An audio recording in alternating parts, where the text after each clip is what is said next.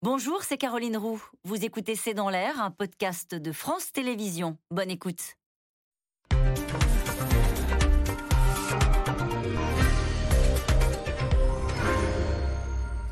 Bonsoir et bienvenue dans C'est dans l'air. Ce lundi 1er août, une série d'augmentations entre en vigueur qui doit faire du bien au pouvoir d'achat ou à l'épargne.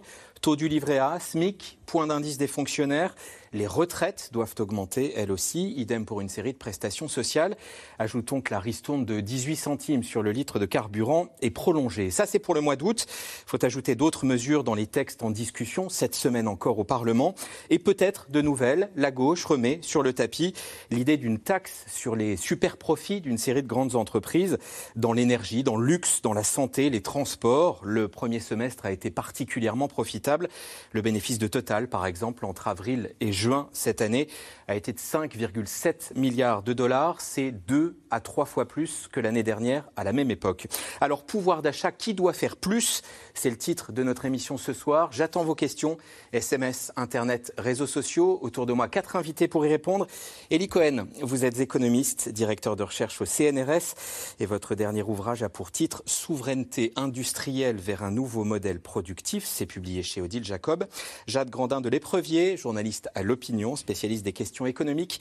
Et vous avez signé cet article Dette, déficit, Bercy, picore dans les prévisions d'experts pour justifier son optimisme. Sandra Wabian, vous êtes sociologue, directrice générale du CREDOC qui s'intéresse aux conditions de vie des Français. Et Emmanuel Duteil, directeur de la rédaction du magazine L'usine Nouvelle. Bonsoir à tous les quatre. Merci d'être avec nous. Elie Cohen, peut-être pour poser le cadre, 6,1%, c'est l'inflation sur un an en juillet. Euh, c'est beaucoup. On n'était plus habitué à des chiffres pareils en France c'est moins que chez nos voisins. Ah oui, exactement. Il faut dire que on vient d'avoir les données Eurostat. L'inflation au niveau européen, c'est 9%. Donc nous, 6%, on est euh, loin du compte. Alors il faut savoir euh, pourquoi on fait mieux que nos voisins. En fait, le gouvernement français a pris l'initiative de réduire dès le départ les effets des hausses des prix en mettant en place le bouclier énergie électrique, le bouclier gaz, donc toute une série de mesures qui ont fait que on a diminué euh, euh, l'inflation qu'on pouvait attendre compte tenu de l'évolution des prix. Alors, il faut savoir que euh, les prix de l'énergie ont augmenté en moyenne au niveau européen de 40% en un an, et les prix des biens alimentaires ont augmenté en moyenne au niveau européen de 10%. Donc, vous voyez des hausses très fortes et du côté de l'énergie et du côté des biens alimentaires, et à l'arrivée, une inflation beaucoup plus faible en France. Alors, c'est ce qui permet au gouvernement de dire qu'il va protéger les Français contre les effets de l'inflation, mais pas tout à fait. Pas tout à fait, bah, parce que, comme vous l'avez vu, si l'indexation est parfaite pour le SMIC, hmm. elle n'est pas du tout parfaite, ni pour euh, les retraites, ni pour les points d'indice de la fonction publique. En fait, euh, si vous n'êtes pas euh, au premier niveau de revenu, c'est-à-dire si vous n'êtes pas au SMIC, vous êtes à peu près sûr de perdre sur vos revenus parce que l'indexation n'est pas complète. Bien sûr, l'indexation n'est pas complète dans les entreprises où les salaires se négocient librement parce qu'on n'a pas de clause d'indexation générale. L'indexation n'est pas complète non plus pour les retraités. L'indexation n'est pas complète pour les fonctionnaires. Et je dirais même, l'indexation n'est pas complète non plus pour les épargnants. Parce que vous avez mentionné ce geste très généreux du gouvernement qui fait que le livret A va passer à 2%. Au plus haut depuis 10 ans, s'il oui. vous plaît. Ah oui, au plus haut depuis 10 ans, oui. Mais quand vous avez euh, une, une inflation euh, à 6% et que vous avez euh, euh, une hausse de l'épargne, enfin une hausse du taux garanti de l'épargne à 2%, à donc vous en perdez 4, c'est aussi simple que ça. Donc comme consommateur, vous perdez, comme euh, travailleur, vous perdez, et comme épargnant, vous perdez. Bon, ce 1er août, c'est pas une bonne nouvelle pour nous en fait. Jade Grandin de l'Éprevier. C'est sûr, c'est un choc à digérer, mais comme l'a dit Elie Cohen, c'est important de se rappeler que par rapport à nos voisins, on est un des pays où l'État a mis le plus d'argent pour amortir les effets de l'inflation.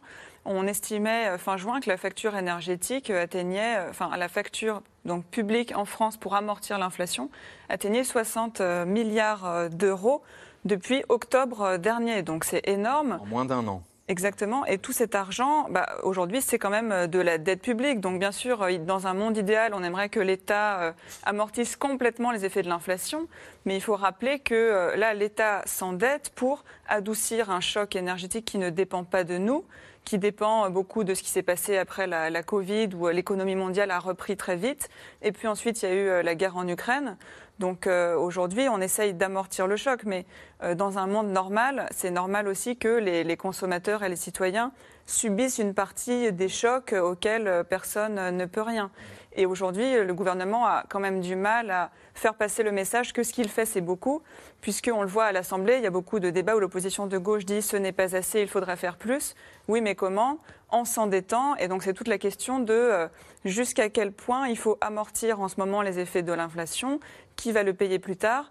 Et un autre facteur qui fait que c'est assez compliqué en ce moment de choisir ce qu'on fait, c'est que l'inflation touche très différemment euh, les personnes en fonction de si vous vivez dans une grande ville ou bien dans une petite ville ou bien si vous êtes vraiment reculé, en fonction euh, de votre âge aussi, ça joue beaucoup, ça joue différemment, en fonction de vos revenus. Donc en fait, c'est vraiment euh, multifactoriel et le gouvernement essaye de faire au mieux, mais on voit bien que la période de la Covid nous a habitués au quoi qu'il en coûte et en ce moment, on se pose la question de bah, quand est-ce qu'on arrête euh, euh, de, subventionner le, pouvoir d'achat? Effectivement, le chiffre de 60 milliards est, parlant. Sandra Wabian et Cohen le disaient, les mesures qui entrent en vigueur le 1er août et même celles qui vont être en principe définitivement adoptées là, dans les jours à venir, c'est une compensation partielle. Oui, c'est une compensation partielle. Et d'ailleurs, les consommateurs, les citoyens, en fait, euh, sont assez inquiets par rapport à la, rentrée.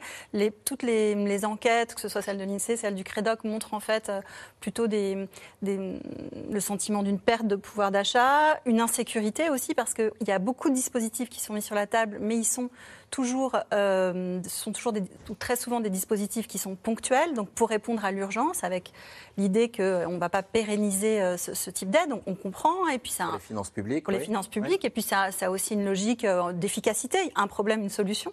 Mais ça crée aussi une forme d'incertitude. Est-ce que je vais continuer à être aidé ou pas? Qui va être aidé La plupart des aides, ces dernières aides, ont été plutôt ciblées sur les publics les plus modestes pas toutes, mais la plupart. Donc ça, c'est une dynamique globale qu'il y a dans la protection sociale depuis euh, plus d'une vingtaine d'années. Euh, il y a de plus en plus de besoins, le vieillissement, la dépendance, euh, les foyers monoparentaux, etc. et puis les impôts sont déjà très élevés, donc ben, on se dit on va résoudre l'équation en ciblant sur les plus modestes. Donc ça a un impact très positif qui est qu'on a moins de pauvres en France qu'ailleurs, et on a aussi limiter les impacts des différentes crises sur les pauvres. Par contre, ça a un impact plus compliqué sur les classes moyennes qui se sentent oubliées et qui, après, s'éloignent aussi du système de protection sociale. on reviendra, on, redétaillera ça. Euh, Emmanuel Duteil, on, voit un moment où cette inflation va arriver euh, à un plafond, à un pic ou pas? Alors, Eli Cohen serait sûrement plus à même que moi de répondre à ça, mais pas mal d'économistes semblent penser qu'on est peut-être en haut du palier euh, de l'inflation. Après, combien de temps va-t-on rester en haut de ce palier? Parce que si on regarde ce qui compose l'inflation, il y a bien évidemment les prix de l'énergie. Et là, on a plutôt, en tout cas pour les prix du carburant, pour les prix du pétrole, on a un petit reflux. Là encore, on a eu les chiffres euh, pour la semaine dernière. Euh, aujourd'hui, on a une baisse de, quelques centimes. Et c'était déjà le cas. 87 le gaz, 1,84 le samplon 95. C'est un peu mieux. Et puis surtout avec l'aide qui va passer à 30 centimes à la rentrée, on va donc se rapprocher d'un euro 50. Ça reste énorme. Hein. On aurait dit ça il y a quelques années, on aurait tous sauté sur nos chaises. Mais ça commence un tout petit peu à s'améliorer de, ce côté-là. La grande question, c'est sur les produits alimentaires, parce que là, on les maîtrise un peu moins bien. Mais on a aussi quelques petits éléments, vous l'avez peut-être vu euh, ces dernières heures, les premiers bateaux ont pu partir d'Ukraine avec du blé, et c'est quelque chose d'extrêmement important pour soulager un tout petit peu les, tensions internationales à ce niveau. Ça ne va pas tout régler, bien loin de là, surtout quand on voit les, énormes problèmes de sécheresse en France, on n'est pas à l'abri de, difficultés, mais malgré tout, ça va un petit peu jouer. Donc la plupart des économistes pensent quand même qu'on est sur un palier. Mais voilà, la grande question, et ça, celui qui a la réponse serait très riche, c'est combien de temps va-t-on rester sur ce palier? Parce que c'est bien évidemment pas soutenable une inflation autour des 6%. Et quand vous regardez les chiffres qui sont sortis euh, euh, ces derniers jours pour ces 6%, c'est l'alimentaire qui maintenant pose un, vrai problème. Et toutes les entreprises sont en train de passer là en ce moment les hausses de prix, parce qu'elles ont été nombreuses à attendre un peu, à voir comment ça se passait. Et là, toutes tentent de passer toutes les hausses de prix qu'elles ont pu avoir. Donc il faut s'attendre à une rentrée pour le panier euh, de nos courses un peu compliquée. Euh, quand j'entends ce que dit Emmanuel Duteil, les, entreprises qui sont en train de passer les hausses de prix maintenant, ça plaide pas pour un, pic de l'inflation euh, là, dans, les, semaines à venir, Elie Cohen bah, C'est-à-dire que tout le monde attendait euh, de voir si le fameux cycle inflationniste prix-salaire allait véritablement s'engager. Et puis, on avait été plutôt agréablement surpris en voyant qu'il n'y avait pas de répercussion automatique. Mais bien entendu, plus le temps passe, plus les entreprises sont tentées de répercuter les hausses hausse des matières premières. Au début, on croyait que la hausse des matières premières, c'était un phénomène transitoire dû à des problèmes de logistique, à des ruptures d'approvisionnement après le Covid. Et puis après, il y a eu l'Ukraine. Et on voit que les hausses de prix, alors certes, n'accélèrent plus, mais malgré tout, il y a un effet hausse des prix que les entreprises ont pris et qu'elles n'ont pas répercuté. Deuxièmement, on était également agréablement surpris par le fait que la boucle prix-salaire n'avait pas vraiment pris ni aux États-Unis ni en France parce que les salariés ont été relativement. Boucle prix-salaire, c'est les prix qui amènent des hausses de salaire, qui entraînent des hausses de prix. Bah, là, là aussi, euh, on voit que les revendications salariales se généralisent dans tous les secteurs et les entreprises, compte tenu en plus de la tension sur le marché de l'emploi, sont de plus en plus souvent obligées de lâcher. Donc, hausse des prix des matières premières répercutées, hausse des salaires répercutés, ça fait que l'inflation, dont on a cru un instant qu'elle était un phénomène purement transitoire et purement lié à des dérèglements logistiques, s'installe un peu dans le paysage. Et à partir du moment où elle s'installe dans le paysage, eh ben, euh, c'est tout, toute la dynamique des prix et des salaires qui euh, se remet en branle. La bonne nouvelle, comme ça a été dit, c'est que les problèmes logistiques commencent à être réglés. On voit une moindre tension sur les matières premières. La Chine est en train de repartir. Les exportations repartent. Mais enfin, la prévision que fait la Banque Centrale Européenne, qui est que dès 2023, on atteindra les objectifs euh, euh, qui ont été fixés normalement à, au niveau de 2%, légèrement en dessous, Là, on peut avoir des doutes quand même. Alors, quoi qu'il en soit, ces mesures euh, pouvoir d'achat, ces hausses du mois d'août, euh, elles répondent à une attente. Cette question, elle apparaît en tête des priorités des Français depuis euh, la fin de la crise sanitaire. Préoccupation et même angoisse pour une partie d'entre nous. Illustration avec ce reportage C'est dans l'air auprès de deux retraités de Côte d'Or. Théo Manval, Laura Rado et Stéphane Lopez.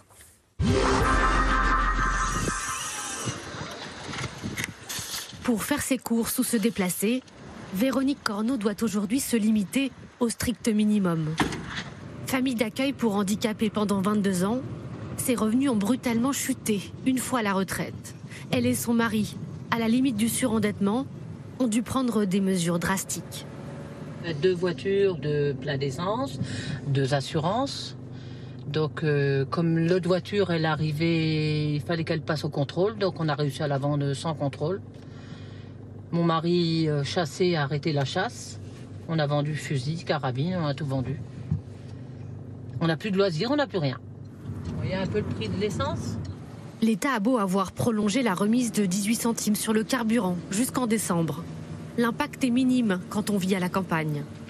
Et sa petite pension de 883 euros, même revalorisée de 4%, lui impose un train de vie beaucoup plus modeste qu'avant. Je m'en vais pas toujours avec pas beaucoup d'argent. J'évite la carte, de peur qu'elle soit toujours refusée. Il pas Ancien chauffeur routier, Yves Corneau touche aujourd'hui une retraite de 1200 euros. Le couple subit de plein fouet la hausse des prix, plus de 6% sur un an en juillet. De toute façon, je, maintenant, je vous dis, en, ne prenant plus de caddie, on est moins tenté. Euh, on est moins frustré dans le magasin, quoi. Alors, dans leur jardin, ils élèvent désormais des poules des poulets et quelques dizaines de lapins. Un moyen pratique de se nourrir à moindre frais. Ça nous fait quand même de la viande à, avoir, qui nous vient pas très, pas très très cher. On a récupéré presque une douzaine d'œufs par, jour. Augmenter son train de vie, c'est facile. Mais le diminuer, c'est très très dur. Il faut tout calculer, il faut tout, tout réfléchir, il faut tout tout voir. Le quotidien de Véronique et Yves Corneau n'a pas toujours été si pénible. Elle a perdu son travail à quelques mois de la retraite, sans aucune indemnité chômage. Avec un lourd crédit à la consommation sur le dos, le couple se retrouve pris à la gorge, forcé aujourd'hui de se faire accompagner par un conseiller en surendettement. Côté financier, vous en êtes tout Toujours? Très dur. Toujours très dur. C'est très dur. Il faut, faire attention à tout. Il faut tout compter. vous étiez arrivé effectivement, vous aviez vendu quelques biens, vous aviez quelques Ah bah, objets, des choses. On a vendu tout ce qu'on peut. On Maintenant, cherche encore à vendre des trucs, mais D'accord. Des profils comme les corneaux, ce spécialiste en voit de plus en plus.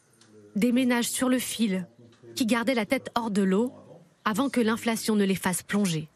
Ces périodes. Euh, C'est un petit peu le coup fatal, quoi. Je veux dire, quand on est déjà dans le sombre, euh, si jamais il y a un sale coup comme ça, euh, il est beaucoup plus euh, violent finalement par les temps qui courent. Comme un ultime recours, Véronique a écrit au département, à la région et même à l'Élysée pour obtenir une meilleure reconnaissance de son travail. Sa pension lui paraît dérisoire. Monsieur le Président, je me permets de vous écrire et de vous, pour vous exprimer mon désarroi. Sans succès jusque-là. Alors les mesures prises par le gouvernement sur le pouvoir d'achat ne suscitent pas beaucoup d'espoir chez eux. C'est des guignols. C'est, tout, hein. on Ils croit sont plus là. à rien. Moi, je crois plus à rien. Ils sont là uniquement pour la place, pour couper les rubans, les conneries comme ça, puis c'est tout. hein. Un sentiment d'abandon qui grandit malgré les coups de pouce de l'État. Après les revalorisations du SMIC et des retraites cet été, Emmanuel Macron s'est engagé pendant la campagne à porter la pension minimum à 1100 euros en janvier prochain.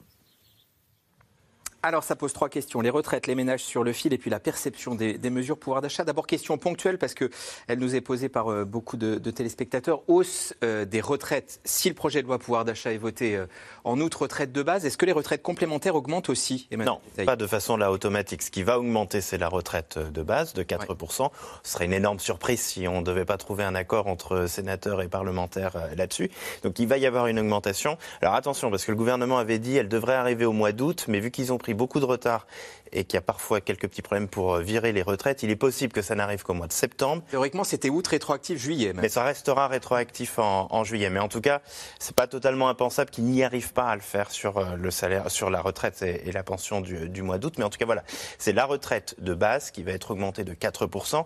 Attention, c'est c'est pas une sorte de cadeau, hein, c'est un geste en avance. C'est-à-dire que les retraites sont euh, d'habitude revalorisées une fois par an. Ça aurait dû être le cas dans six mois. Le gouvernement savait qu'il allait falloir les revaloriser, donc il a décidé d'anticiper ce geste au 1er juillet. C'était une promesse de campagne du candidat à l'époque, euh, Emmanuel Macron. Euh, on, revient sur les retraites. Je voudrais qu'on reste sur ce reportage et ce ménage sur le fil, comme il était dit dans le commentaire, Sandra Wabian. Il y a 10 millions de Français en situation de pauvreté, c'est-à-dire qui gagnent moins de 1100 euros par mois pour une personne seule. Le quoi qu'il en coûte a permis vraiment de, d'éviter une hausse de la pauvreté, mais les mesures pouvoir d'achat vont pas avoir un impact très important pour ces ménages-là, au fond. Alors, ce sont des ménages qui, effectivement, ont très peu de marge de manœuvre, comme ils le décrivent très bien. Donc là, c'est l'inflation, mais ça peut être aussi la machine à laver qui tombe en panne, euh, la voiture qu'il faut faire réparer. Et là, tout de suite, euh, il n'y a, plus de- il n'y a pas d'épargne, il n'y a pas de, de- de possibilité, finalement, de, de recourir à, à des amis ou euh, pour, pour pouvoir un petit peu euh, faire face à ces dépenses. Alors, par contre, sur le surendettement, euh, là, évidemment, il y a des, des personnes euh, des seniors, euh, si je puis dire, qui sont surendettés, mais ça représente 12% des cas. Le gros du cas des cas de surendettement, c'est plutôt des actifs, en fait. Euh, c'est plutôt des locataires. Donc, je ne sais pas si ces personnes sont locataires ou propriétaires de leur logement, mais il y a une grande partie des, retraités qui sont propriétaires de leur logement. Et donc, mécaniquement, même s'ils ont des revenus faibles, leurs marges de manœuvre financières sont un petit peu plus élevées. Donc ça ne veut pas dire qu'il n'y a pas des retraités euh, modestes, mais ce n'est pas le gros des troupes en fait qui sont, euh, qui sont surendettés. Juste deux petits points à ajouter. Elie Cohen, allez-y. Dans, la- dans le- les mesures, euh, le paquet pouvoir d'achat, je vois par exemple qu'il y a une mesure qui est nouvelle, qui est la mise en place d'un bouclier pour plafonner la hausse des loyers. 3,5. 3,5%. Ça, c'est important. Et à, à l'année prochaine. et puis surtout, il y a une revalorisation de 4% des prestations sociales. Il y a donc toute une liste. Le gouvernement a passé en revue pratiquement toutes les prestations sociales et elles sont toutes à peu près revalorisées de 4%. Donc bon, on a peut-être donné un ton très négatif au début de notre propos. Il y a quand même dans le paquet pouvoir d'achat toute une série de mesures qui ont été prises. Euh, je voudrais qu'on reste sur, les retraités. Euh, le montant des retraites, ça a été un des points de friction euh, du débat ces derniers jours à l'Assemblée. La gauche, notamment, voulant que les hausses soient un peu plus importantes pour être justement exactement au niveau de l'inflation. Est-ce qu'il y a une marge de manœuvre? Est-ce que ça, ça peut bouger dans les débats qui vont avoir lieu dans, dans- dans les jours à venir C'est vrai que c'est de l'épreuvier. Une demande des euh, députés et sénateurs de gauche, c'est de revaloriser euh, les retraites au même niveau que l'inflation, donc de 6%. Aujourd'hui, ce qui a été fait, c'est 1% euh, en janvier de cette année, et puis ensuite en juillet, 4%. Alors, euh, il y a eu justement une polémique là-dessus récemment parce que le ministre de l'économie, Bruno Le Maire, disait ça fait 5%, c'est presque l'inflation. Donc ensuite, on lui a dit ah, mais on apprend au collège qu'on ne peut pas additionner comme ça les pourcentages. Et en réalité, ça fait 3%. Bon, euh, Bruno Le Maire a, en fait raison d'une certaine manière de dire 5% quand on regarde euh, en glissement annuel le, le, montant de la pension que vous recevez. En effet, comment dire, enfin, l'augmentation représente 5%. Mais si on regarde les revenus d'un retraité, en fait, cette année, il aura eu 3% d'augmentation de ses revenus. Donc, en effet, il va perdre par rapport à l'inflation. Et ensuite, il faut regarder est-ce que les retraités sont plus touchés que les autres par rapport à l'inflation? Et là, c'est vrai qu'il y a plein d'arguments qui vont euh, dans tous les sens, parce que d'une part, les retraités ne dépendent pas uniquement de, euh, de la pension de retraite. 75% des retraités sont propriétaires, par exemple. ce que disait Sandra Wabian. Donc, ils peuvent aussi avoir euh, bah, moins de, frais de logement et des revenus tout simplement de la propriété s'ils mettent leurs biens en location. Mais d'un autre côté, quand on regarde l'INSEE récemment, l'Institut national de la statistique, a regardé en fonction de votre âge, est-ce que vous êtes plus ou moins vulnérable à l'inflation on aurait pu croire que c'était euh, les jeunes ou les personnes, les quadragénaires qui étaient plus vulnérables parce qu'ils doivent prendre beaucoup la voiture. En réalité, certes, les retraités ont moins de dépenses carburant parce qu'ils ne doivent euh, pas prendre leur voiture pour aller au travail, mais en fait, ils dépensent beaucoup euh, dans l'énergie de leur logement pour chauffer leur logement ou le climatiser, et ils dépensent aussi plus que la moyenne en alimentation. Donc en fait, les personnes... Deux postes où l'inflation est forte, comme on l'a dit. sont deux postes où l'inflation est la plus forte et où elle est vouée, elle est vouée à baisser dans les mais elle est vouée encore à augmenter dans l'alimentation. Donc, euh, contrairement à ce qu'on pourrait penser, les personnes plus âgées sont, subissent en fait plus d'inflation si on neutralise euh, tous les autres facteurs. Alors la question, c'est est-ce que euh, les, les, sénateurs vont revenir dessus, puisque maintenant c'est déjà passé Auprès des députés, il reste que les sénateurs.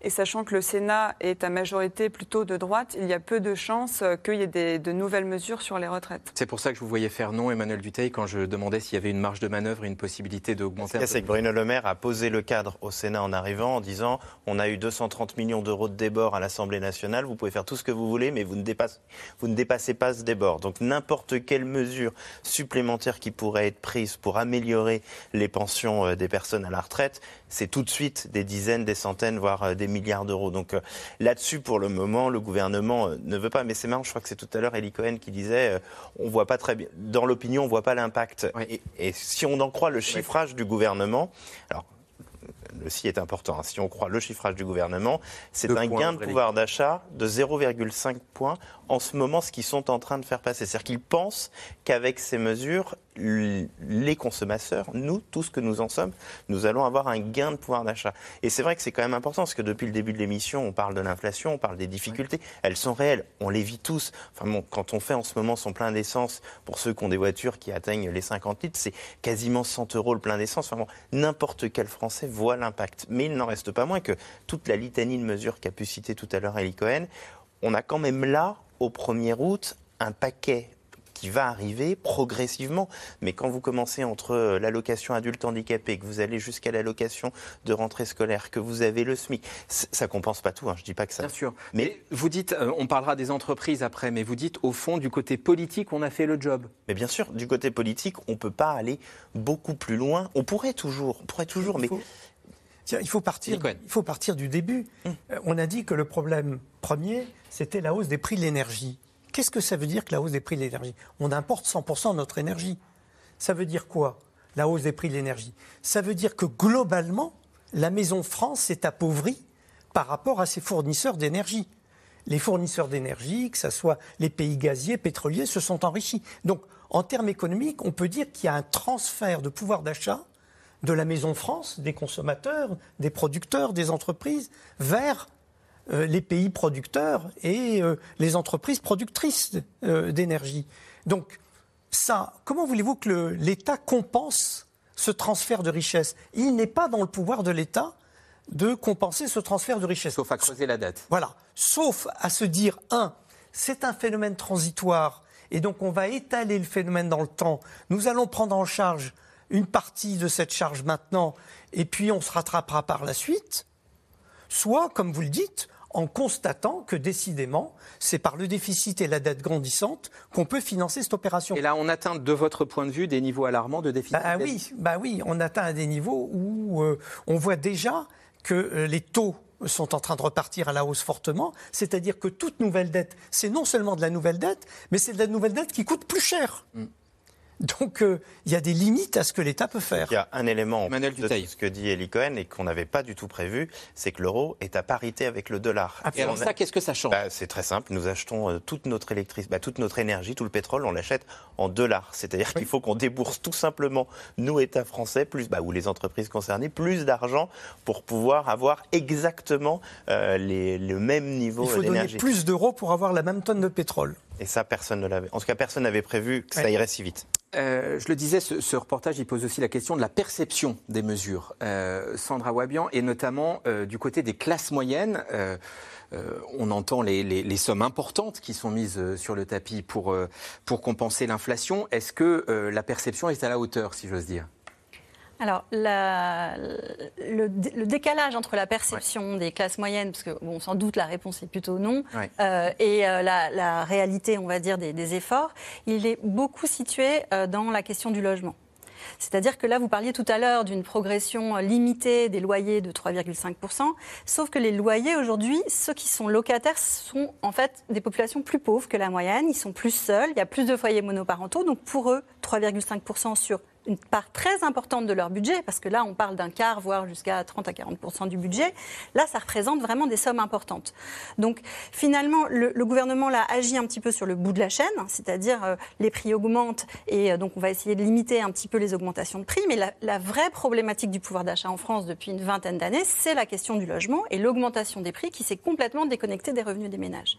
Et là-dessus, Évidemment, ce pas des politiques d'urgence rapides qui peuvent être mises en place. Donc, ce n'est pas pour critiquer l'action, mais il faut qu'en parallèle, il y ait des choses qui bougent. On le voit aussi là avec les, retraités dans votre reportage. Ils sont dans leur maison. Vous disiez qu'il y avait beaucoup de frais de chauffage, etc. Mais c'est aussi parce que, eh bien, aujourd'hui, on continue à vivre dans le logement dans lequel on a toujours vécu, euh, même quand les enfants sont partis, parce qu'on y est attaché. Il y a tout un tas de raisons.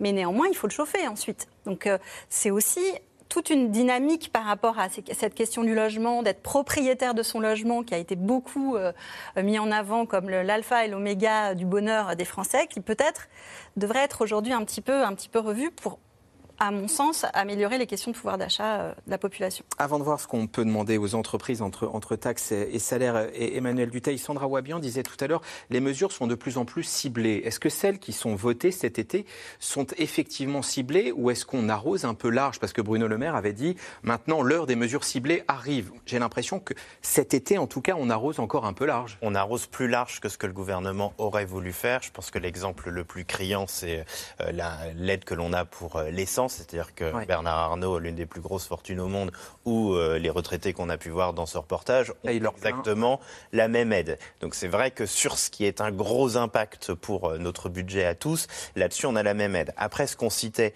euh, bon pour les retraites, pour ceux qui ont des petites retraites, avoir 4%, c'est vrai que ça va être la même chose que pour ceux qui ont des retraites un peu plus grosses. Mais vu que pour le moment les complémentaires sont pas totalement revalorisés, c'est malgré tout pour ceux qui ont des petites retraites que ça va être, ça va être utile. Si vous prenez l'allocation rentrée scolaire, elle est sous condition de ressources. Donc il y a quand même, en tout cas pour les prestations sociales, un paquet de mesures qui va quand même plutôt essayer d'être ciblé pour ceux qui sont les, les, moins aisés. Mais après, ce qui est compliqué, je crois que c'est Jade qui le disait tout à l'heure, c'est-à-dire que ceux qui sont au tout début, euh, ceux qui touchent le SMIC et pour qui c'est très compliqué tous les mois, eux sont à peu près, à peu près en mettant beaucoup de guillemets, compensés, mais c'est ceux qui sont juste au-dessus. Eux, parfois, ils sortent des systèmes d'aide, ils n'ont pas eu de revalorisation de salaire, et donc c'est vraiment pour le début, je déteste cette expression, mais le début de la classe moyenne, ce qui je crois même au terme de l'INSEE ne veut strictement rien dire, mais le début de la classe moyenne, c'est pour ces ménages-là qui sont souvent trop riches pour avoir la bonne aide, le machin, pour qui véritablement, en ce moment, euh, il va falloir que ces aides leur arrivent à eux pour que ça puisse euh, venir un tout petit peu euh, faciliter leur quotidien. Jade de l'éprevier sur cette question. Le gouvernement fait des prévisions, en effet, assez optimistes de hausse du pouvoir d'achat cette année, mais quand on regarde dans le détail, ça va se jouer vraiment à pas grand-chose. Et eux, ils disent, ah, il y aura au global pour tous les Français une hausse du pouvoir d'achat de, en fait, 0,5%. Si on divise par la population en disant d'accord, mais maintenant, pour chaque ménage, combien ça représentera, l'INSEE dit que ça sera négatif, ça sera moins 0,6%. Donc en fait, quand ils disent une hausse, on se dit euh, ah c'est génial, mais en réalité, quand on regarde le détail des chiffres, en gros, l'INSEE prévoit que cette année, les revenus de tous les ménages français augmentent de 4% grâce à toutes les revalorisations qui ont lieu, les hausses de salaire. Mais comme l'inflation est de 6%, bah, normalement, il y a une perte de 2% de pouvoir d'achat cette année.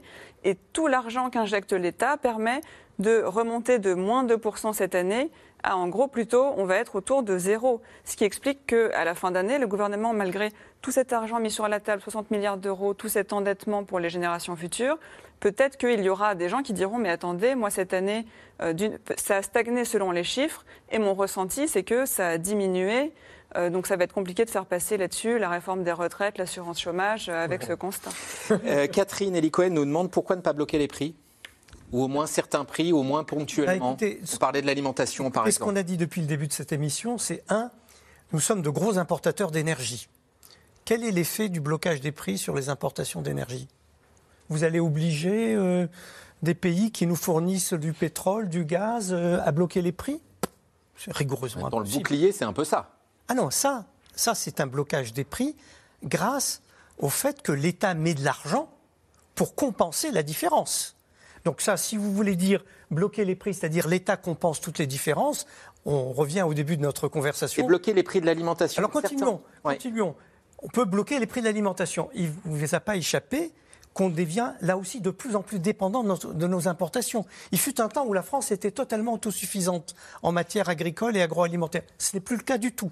On devient des importateurs. Et puis surtout, vous avez noté que quand il y a eu la reprise de la consommation à l'été 2021, on s'est mis à importer quoi? Des meubles, des réfrigérateurs, de l'électroménager, que des produits qu'on importe. Donc comment voulez-vous bloquer les prix de produits que vous importez? Il arrive un moment où ce qu'on répète ici autour de cette table sur la désindustrialisation, etc., finit par produire des effets. Chaque fois qu'il y a une relance de la consommation, on observe une envolée des importations. Et donc voilà. Alors, si vous voulez malgré tout bloquer les prix, vous allez voir quoi? Vous allez voir apparaître des pénuries. C'est-à-dire, il n'y aura plus tel ou tel produit. Et quand il y a des pénuries, qu'est-ce que vous faites? Bah, C'est le premier Même si on cible là aussi et les secteurs et les produits. Bah oui, bah sinon, dans ce cas, non, mais si vous ciblez les secteurs, etc., vous entrez dans une logique de rationnement. Donc le blocage des prix, c'est le rationnement. Alors, sauf coup de tabac à l'Assemblée et au Sénat, les deux textes pouvoir d'achat devraient être euh, adoptés euh, cette semaine au Parlement. Le projet de loi proprement dit et le budget rectificatif, mais il pourrait y avoir des heures de débat orageux sur une mesure, en particulier que la gauche veut remettre sur la table et qu'elle remet sur la table dès aujourd'hui, la taxation des super profits de certaines entreprises. Mathieu Lignot, Thibaut Gross et Stéphane Lopez. Il revient au menu des discussions aujourd'hui au Sénat. L'occasion de le faire adopter cette fois, un amendement pour taxer les super profits des entreprises. À la manœuvre, la gauche et plus surprenant, les centristes. Je sais que Bruno Le Maire explique qu'il demande aux entreprises de faire des efforts. Enfin, c'est le Parlement qui vote l'impôt ne sont pas aux entreprises de décider si elles veulent faire un peu d'efforts, beaucoup, pas du tout. Euh, non, c'est à nous de décider, c'est notre rôle. Vous avez aujourd'hui euh, des revenus qui ne sont pas liés à la qualité de l'entreprise, spécifiquement à un travail particulier, mais à un effet d'aubaine. Donc vous avez un triplement des revenus cette année qui sont liés simplement à l'augmentation du prix du pétrole, de l'électricité. Donc cet effet d'aubaine, il faut que pour partie, il puisse revenir vers la population qui le paye. Mais le gouvernement n'y est pas favorable. Il l'a martelé ces derniers jours. Je sais bien que dans notre pays, dès qu'il y a une entreprise qui réussit, le réflexe pavlovien, c'est de lui dire il faut immédiatement la taxer. Je considère que dans un pays, la France, où le niveau de prélèvement obligatoire est le plus élevé de tous les pays développés, la bonne voie à suivre n'est pas celle de l'augmentation des impôts, des taxes ou des prélèvements obligatoires, mais celle de la baisse des taxes, des impôts et des prélèvements obligatoires. Une taxe n'est pas une réponse à la situation économique de notre pays. Et sur ce terrain, le gouvernement peut compter sur un allié de circonstance, les républicains. Ils sont majoritaires au Sénat. Je ne sais pas si je rejoins la position du gouvernement. Moi, c'est ma, ma position, c'est la position des républicains. C'est de faire confiance à l'entreprise plutôt que euh, de venir, un peu d'ailleurs à contre-emploi, euh, euh, mettre une taxe nouvelle. Alors certes, c'est une contribution, ce serait une contribution exceptionnelle. Mais moi, la contribution, je préférais qu'elle soit volontaire. La crise du gaz et du pétrole et la hausse des prix fait quelques heureux. Voici les chiffres de ces super profits. 5 milliards d'euros en plus au deuxième trimestre pour Total Energy, 5 milliards pour Engie et 7 milliards pour la CMA-CGM qui transporte des marchandises par bateau. Pas d'impôts supplémentaires, mais le gouvernement attend du concret. Il incite ses entreprises à faire des promotions. Total annonce 20 centimes de moins sur le litre en septembre dans ses stations. La compagnie a annoncé un programme de réduction des prix à la pompe au bénéfice de ses consommateurs français. La balle est donc dans le camp des entreprises selon le gouvernement. À celles qui ne joueraient pas suffisamment le jeu selon Olivia Grégoire, tout pourrait changer. On estime que les entreprises ont les moyens de nous montrer leur bonne volonté. Rendez de l'argent aux Français, faites des ristournes sur les postes de dépenses les plus importants, le carburant, l'électricité.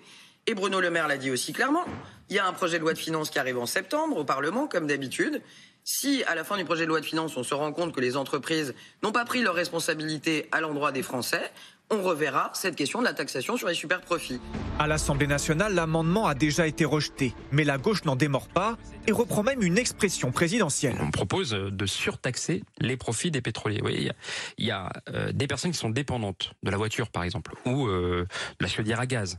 Bon, eh bien, il faut pouvoir les aider. Il faut pouvoir les aider à changer pour des modèles moins polluants. Très bien. Comment on fait ça? On récupère cet argent auprès des profiteurs de guerre. Certains de nos voisins européens ont déjà décidé d'une taxe exceptionnelle sur les super profits. Italie, Espagne, Royaume-Uni, les bénéfices records y sont taxés jusqu'à 25%. On voyait euh, Olivia Grégoire, euh, l'ancienne porte-parole du gouvernement, se faire un peu euh, menaçante à l'égard des entreprises. Question téléspectateur, Elie Cohen, de quel levier dispose l'État pour inciter les multinationales de l'énergie à ne pas être trop gourmandes? Non, d'abord, l'État peut parfaitement décider, ça peut se voter au Parlement, une surtaxe exceptionnelle sur les entreprises pour telle ou telle raison. On a déjà pratiqué ce type de politique par le passé. Il y a même eu des surtaxes pour les très hauts revenus. Ça devait être une surtaxe provisoire euh, qu'avait instaurée Fillon et puis elle, n'a jamais été supprimée. Donc l'État est tout à fait dans son droit s'il décidait de voter, de faire voter par le Parlement une surtaxe exceptionnelle. C'était le petit 1, je sens venir un petit 2. Oui, petit 2, euh, il y a une bonne nouvelle que euh, peut-être nos téléspectateurs ne connaissent pas, c'est que les rentrées de l'impôt sur les sociétés sont très bonnes actuellement le fisc est en train de se frotter les mains. Donc ça veut dire qu'il y a déjà un effet mécanique de par la fiscalité existante sur ces surprofits. Troisièmement, si on creuse la piste de ces surprofits, je dis attention, prenons Total. Total, vous le savez, pendant très longtemps, non seulement ne faisait pas des super profits, mais faisait des super pertes sur la distribution et le raffinage en France. Bon, à l'époque, tout le monde se moquait, mais enfin, ça veut dire que l'activité française de Total n'était pas très rentable. Et pourtant, Total fait depuis très longtemps, c'est même un sujet chaque année, de très gros bénéfices. Il fait ces très gros bénéfices où? Eh bien, il fait ces très gros bénéfices sur le pétrole et le gaz qu'il exploite en Afrique et ailleurs. Donc, si le message des députés français, c'est de dire Total gagne trop d'argent, il gagne trop d'argent sur le pétrole et le gaz qu'il exploite en Afrique et ailleurs. Donc, la bonne attitude, c'est pour ces pays d'Afrique d'augmenter nettement les impôts qu'ils prélèvent sur Total.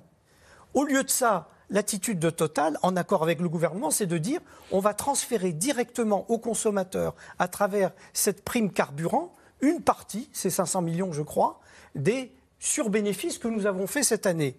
Donc voilà, je trouve que c'est une attitude qui est raisonnable, mais encore une fois, le Parlement peut parfaitement voter Alors, sur taxe ça, exceptionnelle. Ça amène beaucoup de questions. Euh, d'abord, euh, Jade de l'Éprevier, est-ce que, au fond, ces bénéfices sont réinvestis euh, pour, par exemple, des projets de transition énergétique dont on sait à quel point ils sont importants en ce moment? C'est en effet, il y, aura des réinvestissements cette année dans la transition énergétique et c'est quelque chose que met en avant euh, Total, puisque évidemment Total ne veut pas de cette surtaxe. Donc eux insistent sur le fait qu'il y aura euh, des réinvestissements, je ne sais plus si c'est 15 milliards, 15 milliards ou 25 milliards, enfin ça sera énorme, mais tout ne sera pas réinvesti. Et notamment, ce qui a fait euh, jaser la semaine dernière dans le personnel politique, c'est que Total prévoit énormément de rachats d'actions. Et en fait, les rachats d'actions, c'est en plus des dividendes, donc en plus de l'argent que vous, que vous rendez chaque année aux actionnaires, vous leur donnez de l'argent en plus en disant bah, je vais faire monter le cours de l'action. Donc euh, cette année, je crois qu'il pourrait y avoir 15 milliards de, de dollars de rachats d'actions. Donc c'est vrai que comme les rachats d'actions sont beaucoup critiqués, y compris par des libéraux qui disent que euh, ce n'est pas forcément utile et ça pourrait être mieux réinvesti, ça donne du grain à moudre à toutes les, oppositions qui disent c'est le moment euh, de, de faire cette taxe, d'autant que on sait très bien que cet hiver, il va falloir que tout le monde fasse des efforts un peu de rationnement. Et les, particuliers sont prêts à faire des efforts s'ils sentent que c'est équitable pour tous, que l'effort est partagé. Et donc il y a tout un, sujet de, justice en ce moment, de justice fiscale, d'efforts partagés, à tel point que euh, dans le, au gouvernement ou dans la, la, Macronie, ils craignent que même des sénateurs de droite euh, qui normalement sont plutôt opposés à la hausse de la fiscalité, votent cette taxe exceptionnelle en disant euh, ça ne durera pas, etc. Et le gouvernement, de l'autre côté, dit on a réussi à maintenir une stabilité fiscale, ce qui fait qu'il y a plein de groupes étrangers qui maintenant euh, réinvestissent en France, créent de l'emploi. Il y a des annonces récurrentes de création d'emplois en France. Si on change notre ligne et qu'on dit bah, finalement, euh, on avait dit qu'il n'y aurait pas de hausse d'impôts, mais on va en recréer, est-ce que ça va décourager d'autres grands Moindre groupes attractivité de la France. Voilà, de, créer des usines en France? Emmanuel Duteil, euh, l'Espagne l'a fait, l'Italie l'a fait, le Royaume-Uni l'a fait. Euh, Royaume-Uni qui n'est pas un pays euh, a priori le plus marxiste euh, du monde, pourquoi pas en France? Oui, mais le Royaume-Uni le fait parce qu'il taxe beaucoup moins à la base ces entreprises. Bruno Le Maire le rappelait là dans le sujet qui, vient de passer, la, taxation déjà sur les entreprises, on est plutôt dans la moyenne haute en Europe que dans la moyenne basse. Et puis, il ne faut pas se tromper, si Total annonce 20 centimes de réduction, c'est qu'il a trouvé un accord avec le gouvernement qui lui a dit si tu veux pas de taxes, tu fais une grosse réduction. Donc c'est pas un groupe philanthropique. Hein. Donc euh, si ça fait deux fois qu'ils y vont pour annoncer comme ça des, des baisses, c'est d'une certaine manière quasiment une surtaxation des profits, parce que c'est quand même autant d'argent que Total ne va pas donner. Et puis j'ai presque envie de dire que c'est encore mieux, parce que si on doit surtaxer les, grands groupes, on, va, on, leur prendrait sûrement un peu plus, 1, 2, 3, 4, peut-être plus de milliards d'euros. Ça irait où? Ça irait au budget général, ça viendrait euh, essayer de limiter un peu la dette? Là, au moins, parce qu'on on cite l'exemple de Total, mais Engie qui sent aussi qu'il a chaud aux fesses. On pourrait, on pourrait citer CMA-CGM, qui là, c'est directement indexé à la hausse des, des, des, frais de transport, 7 milliards de... de, bah, CMA-CGM, c'est un groupe... Vraiment bénéfice exceptionnel lié à situation exceptionnelle. on pourrait imaginer taxation exceptionnelle. Bien sûr, on pourrait tout à fait imaginer. Eux aussi, ils ont senti que là, vraiment, ils commençaient, ça commençait à être très dur pour eux. Donc, ils ont annoncé une baisse des prix pour leurs clients euh, français, qui est quand même une baisse relativement notable. Et par ailleurs, alors, ça va être intéressant pour eux dans l'avenir, mais ils nous ont permis de dépenser un tout petit peu moins d'argent CMA-CGM parce qu'ils sont venus de sauver Air France récemment, il y a quelques mois.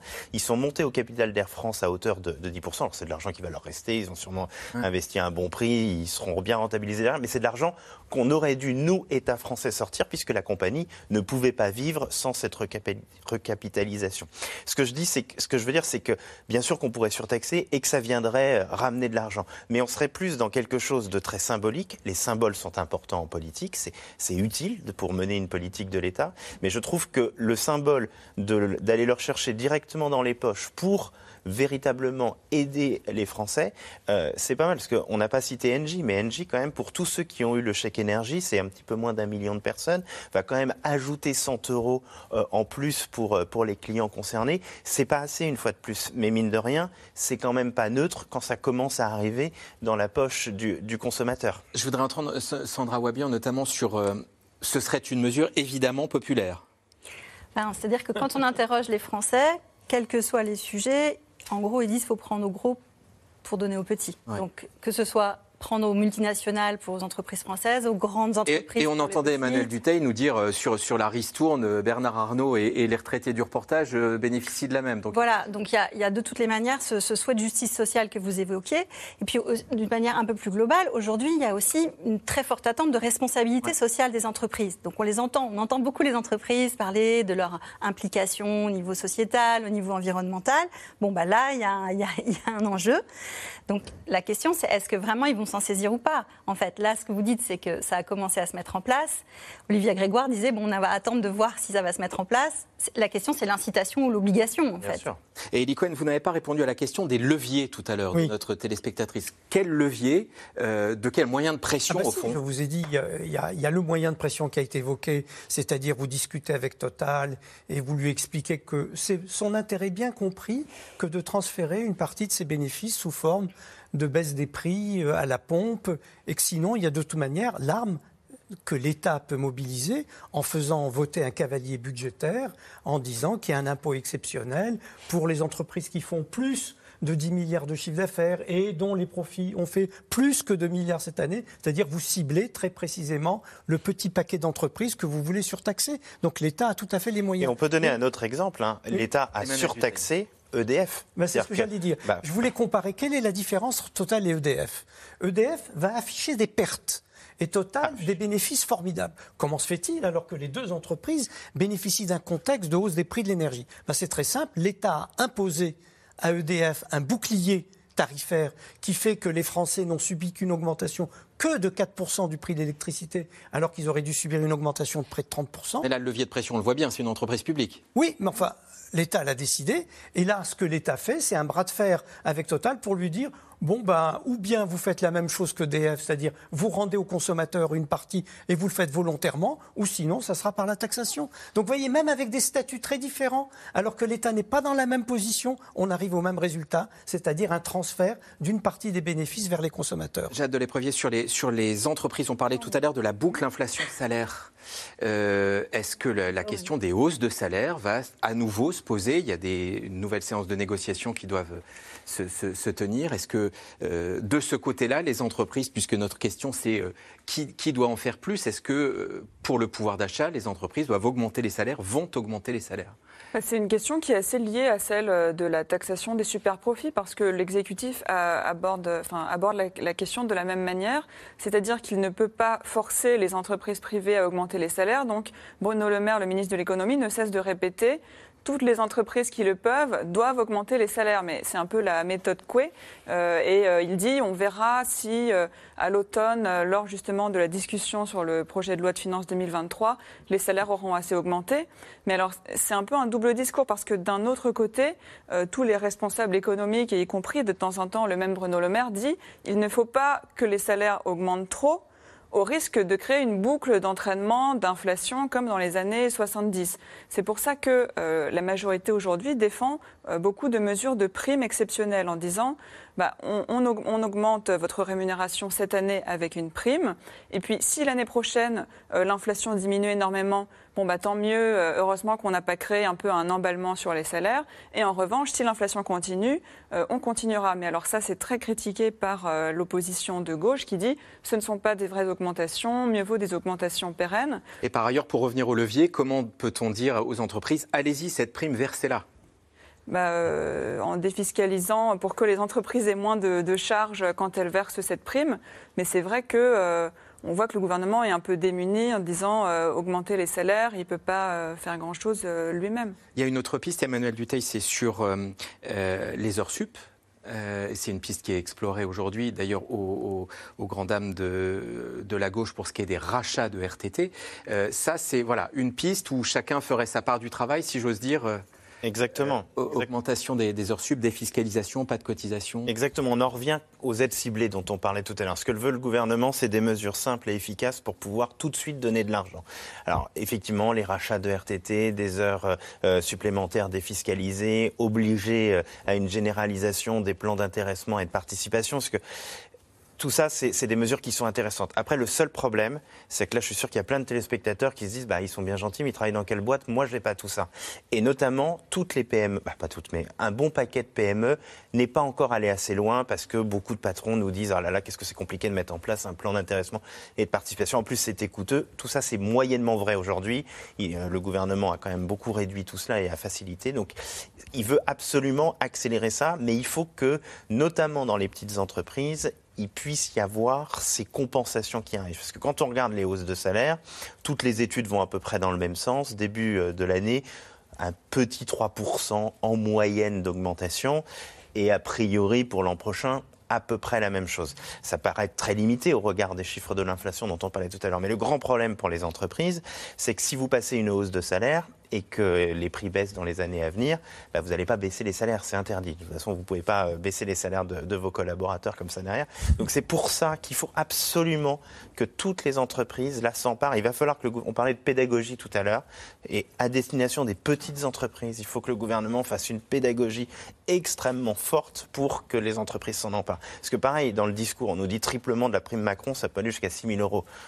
super, il n'y a pas d'entreprise qui verse 6 000 euros hormis Total. Personne ne verse ça à ses salariés. La moyenne de la prime Macron, c'était 500 euros.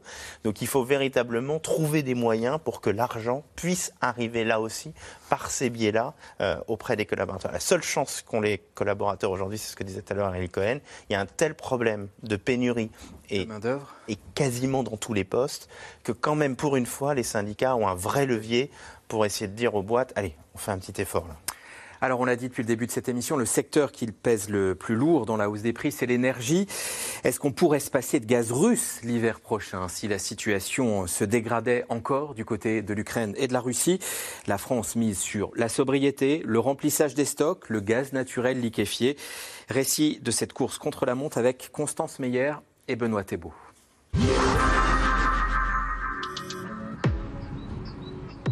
C'est ici que le prochain terminal méthanier flottant verra le jour. Le port du Havre, sans doute une partie de la solution française pour sortir de la dépendance au gaz russe. Une future porte d'entrée pour le gaz naturel liquéfié, le GNL. Sur ces quais arriveront demain l'équivalent de 60% du gaz russe importé par la France.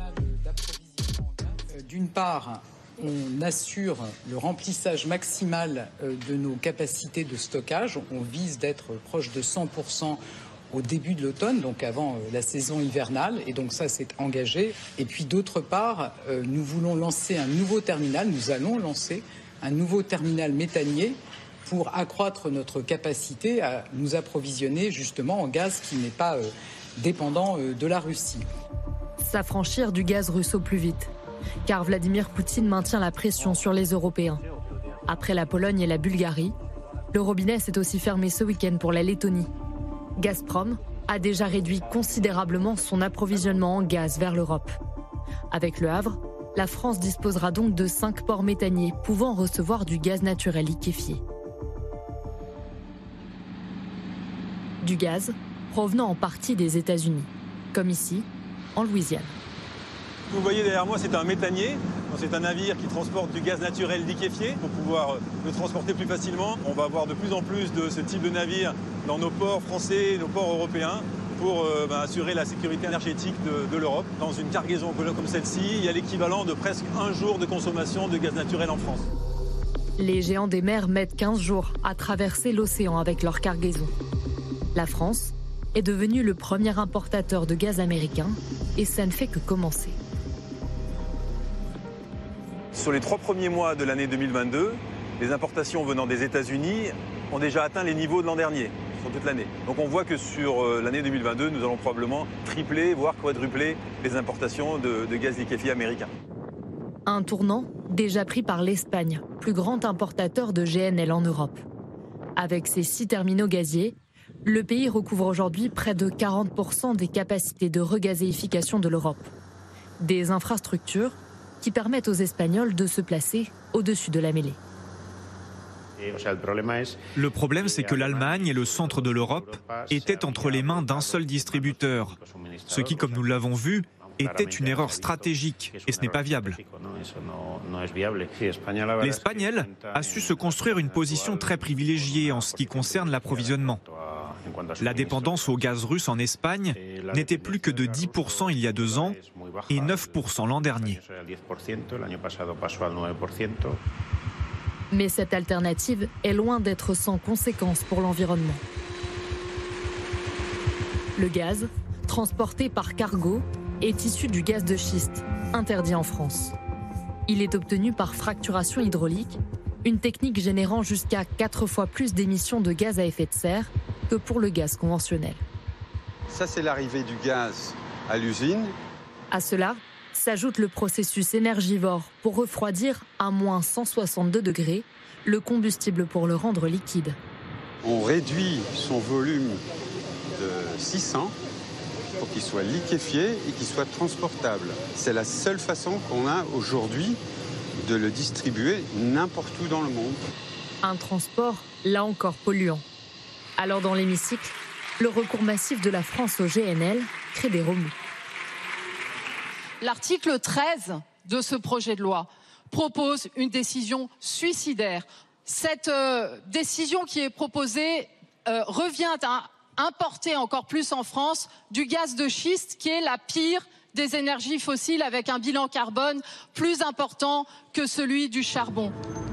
Depuis le début de l'année, la France est le pays d'Europe ayant le plus augmenté ses importations de gaz naturel liquéfié. Et cette question téléspectateur Eli Cohen, quels sont les principaux pays exportateurs de gaz naturel liquéfié? Quels sont les principaux fournisseurs de la France? Eh ben, C'est d'abord les États-Unis, ça a été mentionné. C'est ensuite le Qatar, c'est la région, donc, euh, euh, dans cette région, les Émirats, etc.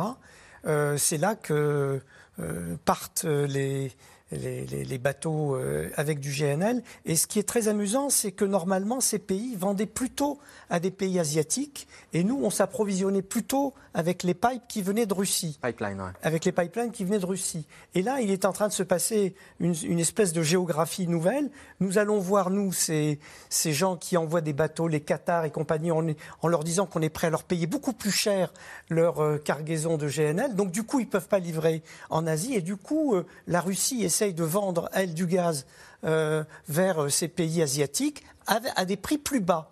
Donc, en fait, ce que ça enseigne, c'est que la crise actuelle avec la Russie ne fait pas naître des capacités nouvelles de production et de vente de gaz, qu'ils soient liquéfiés ou qu'ils ne soient pas liquéfiés. Donc, au fond, c'est une partie de bonne taux qui se joue à l'échelle planétaire. Nous, on va piquer euh, certaines cargaisons à, certains pays et qui, du coup, eux, se retournent vers la Russie, qui trouvent une occasion de vendre euh, ce qu'ils ne pouvaient plus vendre directement à l'Europe. Et à l'arrivée, la vraie question, c'est pour l'avenir, comment on fait? Donc, on a vu que la France avait réussi euh, sa politique de stockage mieux par exemple, que l'Allemagne, et donc on a des réserves qui font qu'on est sûr qu'on va pouvoir tenir cet hiver. Pourquoi l'Allemagne n'a pas, pas réussi dans son opération de stockage? C'est parce qu'elle s'en était remise complètement à la Russie, même pour constituer ses stocks. Et donc Poutine avait réduit les livraisons à l'Allemagne il y a déjà un an. Donc ça fait longtemps déjà que la situation de dépendance de l'Allemagne a fait qu'elle n'était pas capable d'assurer à ses concitoyens euh, euh, un hiver tranquille pour 2023. Euh, Et nous, on est plutôt serein pour l'hiver prochain Alors, c'est ce que dit le gouvernement, en effet, de le fait qu'il n'y a pas de risque de blackout. C'est vrai que c'est très rassurant de voir qu'on a rempli les stocks de gaz. Néanmoins, il reste une incertitude qui pèse sur la production nucléaire. C'est-à-dire que en ce moment, beaucoup de réacteurs sont en, réparation euh, ou en entretien pour être disponibles cet hiver. Mais le seront-ils vraiment euh, Donc EDF euh, e assure que oui. Néanmoins, certains analystes de l'énergie, notamment par exemple britanniques qui regardent la France avec leurs propres yeux un peu plus critiques, disent il y a plus de chances que la France manque d'énergie cet hiver et qu'on ait un blackout que l'Allemagne, à cause des surprises qu'on a pu connaître dans le parc nucléaire auparavant. Donc c'est vrai qu'en ce moment, il y a quand même euh, plusieurs analyses qui font que, euh, même si le gouvernement se veut très rassurant, ce qui est compréhensible sur cet hiver, certains disent qu'il risque d'y avoir des coupures. Et c'est aussi pour ça que le gouvernement euh, demande aux entreprises de se préparer à rationner, à couper certaines parties de leur production, à faire, à faire en sorte de pouvoir baisser leur consommation d'énergie. Donc mine de rien, on se prépare au fait que cet hiver, il y aura des moments où on devra sûrement baisser notre consommation parce qu'on manquera d'énergie. Et, euh, je vais soumettre ça à Sandra Wabian. Juste sur cette question, euh, est-ce qu'on peut affronter l'hiver sereinement, Emmanuel Duteil euh, bien malin celui qui sera capable d'y répondre, parce que le seul vrai delta, c'est quel temps va-t-il faire? C'est-à-dire que si on a un hiver plutôt doux, a priori on est capable de passer. Si on a un hiver normal, voire froid, ça va commencer à être extrêmement tendu. Parce que là, ce qu'on voit dans le reportage, c'est le gaz, c'est indispensable, mais c'est une toute petite partie de ce qu'on appelle le mix énergétique français, c'est-à-dire de ce qu'on utilise pour réussir à passer traditionnellement l'hiver. Comme le disait Jade, le gros problème, ce sont nos centrales nucléaires et on n'aura pas toutes nos centrales cet hiver parce qu'elles ne sont pas en entretien. C'est-à-dire qu'on a un problème de corrosion sur une partie de nos réacteurs et personne n'est capable de dire aujourd'hui euh, combien de temps véritablement ça va prendre pour, euh, pour les réparer. Donc on n'est pas au max de nos capacités, alors qu'au regard de la situation internationale, il faudrait qu'on soit plus autonome que jamais. En plus, on n'arrive pas à produire autant qu'on voudrait d'énergie à partir de l'hydraulique, parce que là, il faut que les fleuves soient à une certaine température, passons sur la technique, et on n'a pas été aidé avec les températures extrêmement chaudes ces, ces derniers temps. Donc la seule certitude, c'est qu'il va y avoir des moments extrêmement tendu et il va y avoir des moments où on va être obligé d'appliquer ce qu'on appelle des mesures de délestage, c'est-à-dire certaines entreprises qui seront volontaires et qui seront payées pour ça vont devoir arrêter ou limiter au maximum la production pour qu'on puisse passer l'hiver et avoir C'est dans l'air tous les soirs diffusés. Euh, avant avant d'en venir aux questions téléspectateurs, euh, cette notion de sobriété, euh, on se souvient que la taxe carbone était une des origines des manifestations des Gilets jaunes. On est prêt, nous, je dirais, français, à, assumer cette sobriété? Alors, sur la, la, sobriété, la question principale, c'est celle que vous évoquez tout à l'heure, c'est celle de la justice sociale et du fait que tout le monde s'y mette. Donc, le mouvement des Gilets jaunes, quand on l'a étudié, en fait, il n'était pas contre les questions de taxation ou environnementale, mais par contre, ils avaient un énorme sentiment d'injustice, le sentiment que eux étaient taxés pour faire leur trajet quotidien pour travailler, alors que par exemple, les voyages en avion, eux, n'étaient pas taxés. Donc il y avait vraiment ce sentiment-là. Donc la question de la sobriété, c'est dans quelle mesure c'est une sobriété contrainte ou choisie? Et là, dans les premières mesures qu'a un peu mis en place ou incité à, faire le, gouvernement, il y a des choses qui paraissent assez intuitives. Éteindre les, magasins qui sont euh, allumés la nuit, bon, ben, on se doute quand même que ce n'est pas non plus une dépense énergétique absolument essentielle pour tout le monde. Donc là-dessus, il y a des efforts qui peuvent être faits. Et également, il peut y avoir aussi des efforts qui peuvent être demandés à certains types de publics plus qu'à d'autres. Puisque, effectivement, euh, quand vous habitez en zone rurale, bah là, on ne peut pas vous demander de changer complètement vos, modes de transport. Donc là aussi, la notion d'équité. Notion d'équité. Nous en revenons à vos questions. Et rapidement, pour qu'on reparle des autres sujets, Elie Cohen, comment vont faire les pays pauvres qui ne peuvent plus s'approvisionner en gaz? Ah bah, Ils payent une facture de plus en plus élevée.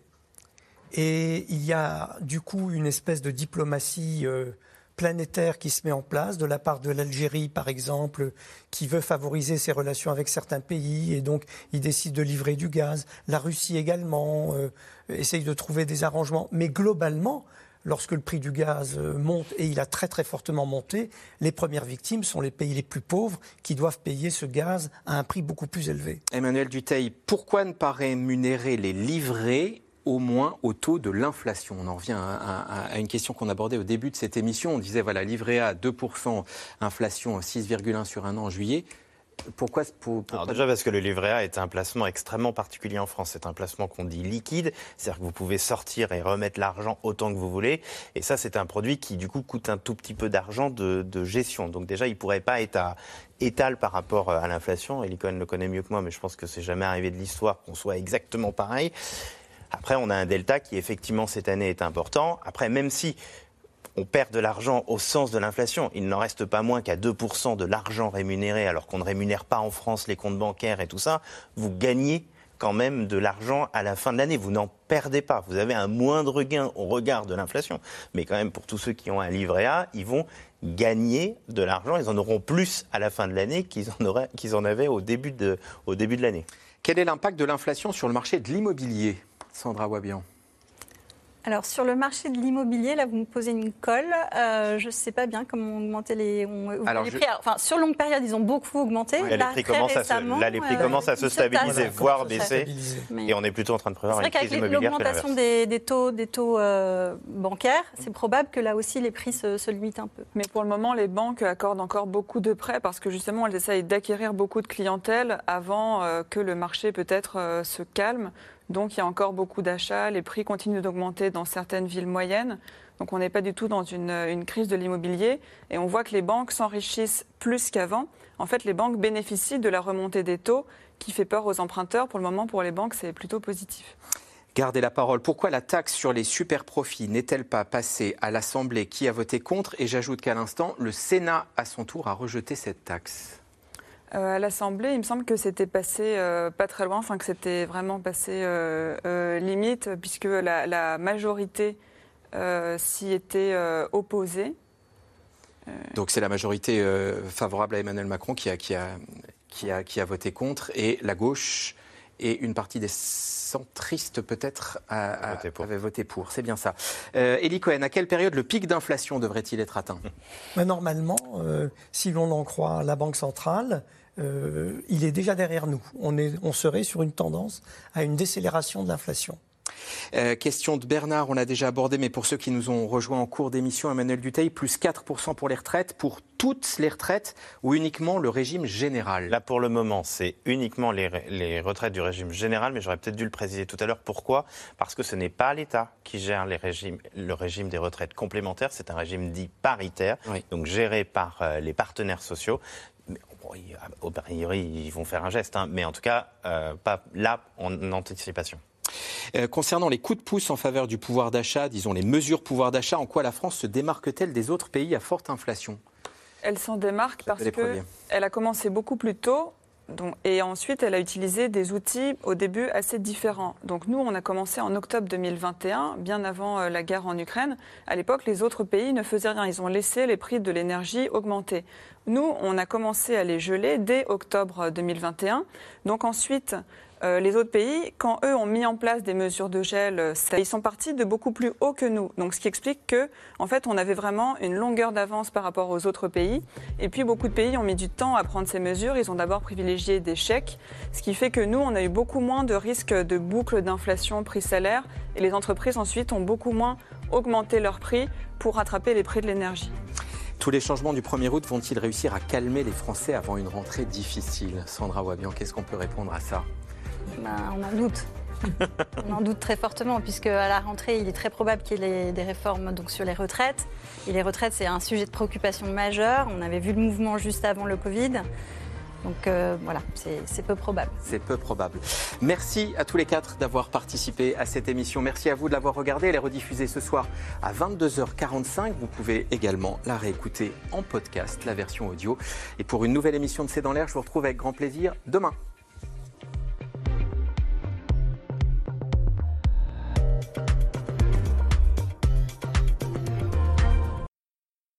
C'était C'est dans l'air, un podcast de France Télévisions. Alors s'il vous a plu, n'hésitez pas à vous abonner. Vous pouvez également retrouver les replays de C'est dans l'air en vidéo sur France.tv.